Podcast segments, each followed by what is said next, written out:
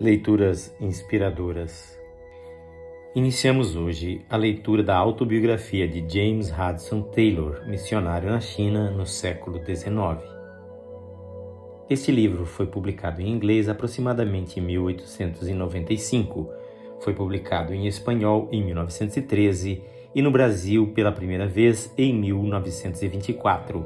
Estamos fazendo esta leitura de acordo com a segunda edição, publicada em 1954. Autobiografia de James Hudson Taylor. Capítulo 1 O poder da oração. É sempre um auxílio ter presente a parte de Deus na obra da evangelização. Isto é, entender que a obra de Deus não significa tanto o que o homem faz em favor de Deus, mas o que Deus faz no homem e pelo homem nesta obra. Muitas circunstâncias relacionadas com a minha juventude e serviço me apresentam este aspecto da obra de um modo muito vívido, e não duvido que a causa das missões muito deve a não poucas pessoas que, embora jamais tenham ido ao campo missionário, nem tenham feito grandes ofertas em dinheiro, trabalham, porém, em oração e na eternidade ficarão surpreendidas por verem quanto do progresso da obra se deve ao seu amor, simpatia e orações.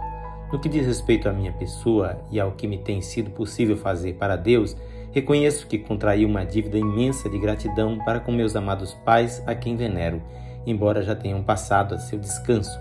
O poder de suas vidas me acompanha de contínuo. Já se vão muitos anos, foi isso provavelmente no ano de 1830, que no coração de meu querido pai se despertou um grande interesse pelo estado espiritual da China.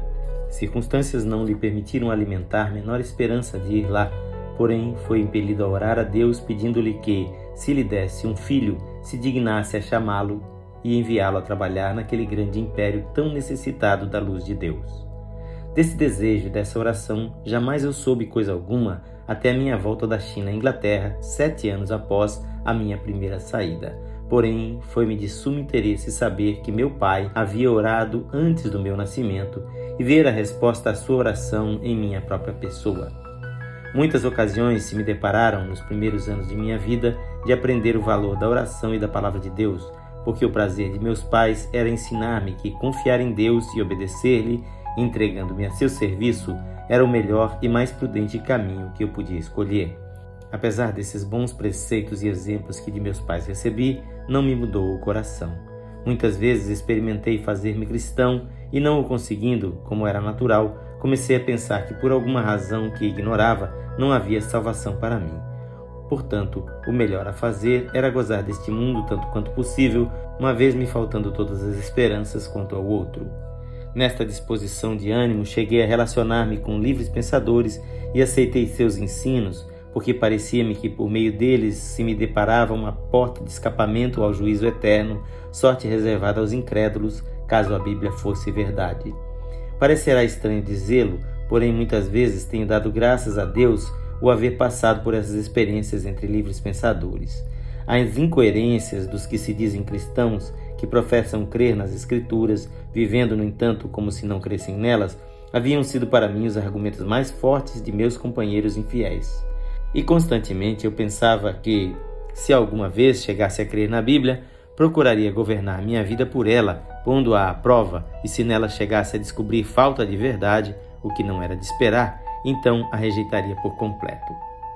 Tais eram os meus pensamentos quando a Deus aprove salvar a minha alma, e creio que posso dizer, desde então, submeti a palavra de Deus à prova acima referida, e posso dizer também que ela jamais me faltou, Nunca tive ocasião de arrepender-me de haver confiado em suas promessas ou de lamentar por haver seguido suas orientações.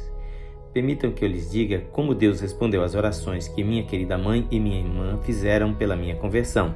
Certo dia, inesquecível para mim, tendo eu 15 anos de idade, estando a minha mãe ausente de casa a uma distância de uns 120 quilômetros, estando eu em férias, resolvi procurar na biblioteca de meu pai algum livro com que me entretivesse.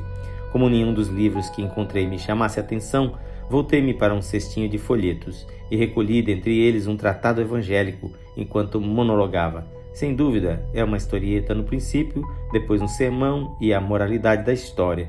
Lerei a primeira e deixarei a última para aqueles que dela gostam.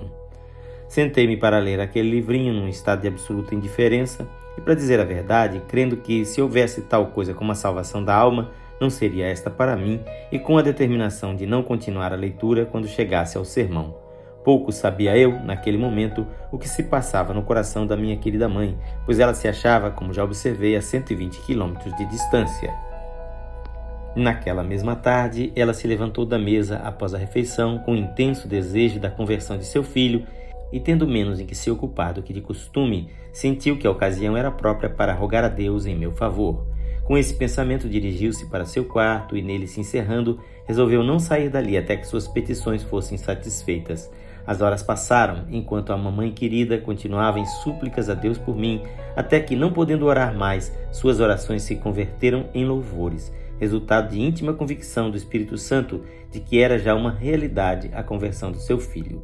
Enquanto isso se passava com a minha mãe, eu era levado, de modo já descrito, a ler o tratado evangélico, e enquanto o lia, uma frase me chamou a atenção, e foi esta: a obra consumada de Cristo.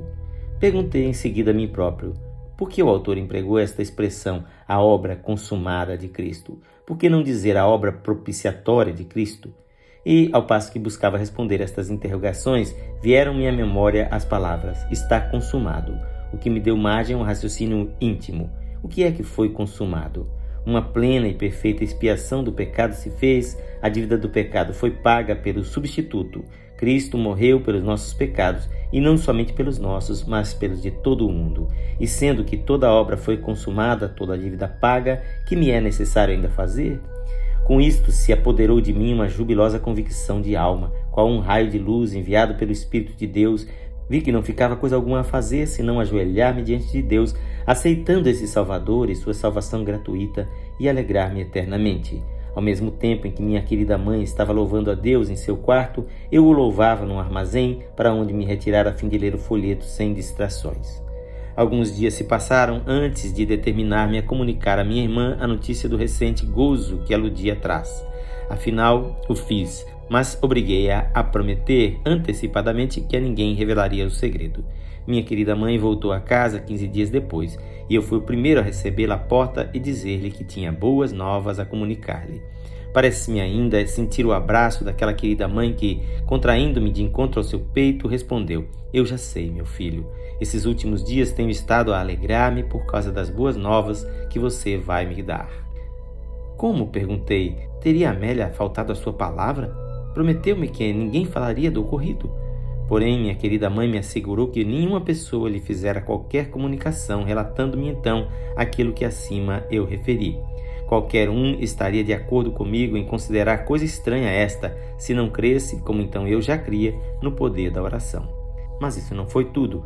Pouco tempo depois encontrei um livrinho de notas e, como se parecesse muito com o meu, abri-o. E era o de minha irmã, e as primeiras palavras que nele encontrei referiam-se a um propósito que ela fizera de entregar-se à oração, pedindo a Deus a conversão de seu irmão até que esta se realizasse. Exatamente um mês depois de haver permanecido em oração neste assunto, aprove ao Senhor converter-me das trevas para a luz. Convertido sob tais circunstâncias, não é de estranhar que desde o princípio de minha vida cristã sentisse que as promessas de Deus são verdadeiras e que orar a Deus, seja em favor de nós próprios ou de outrem, é entrar em relações de negócios com Deus, o que o Senhor sempre quis fazer com o homem. Na leitura de amanhã iniciaremos o capítulo 2 deste livro. Quem faz esta leitura é seu amigo, o pastor Edson Grando. Que o Senhor Jesus abençoe a sua vida rica e abundantemente.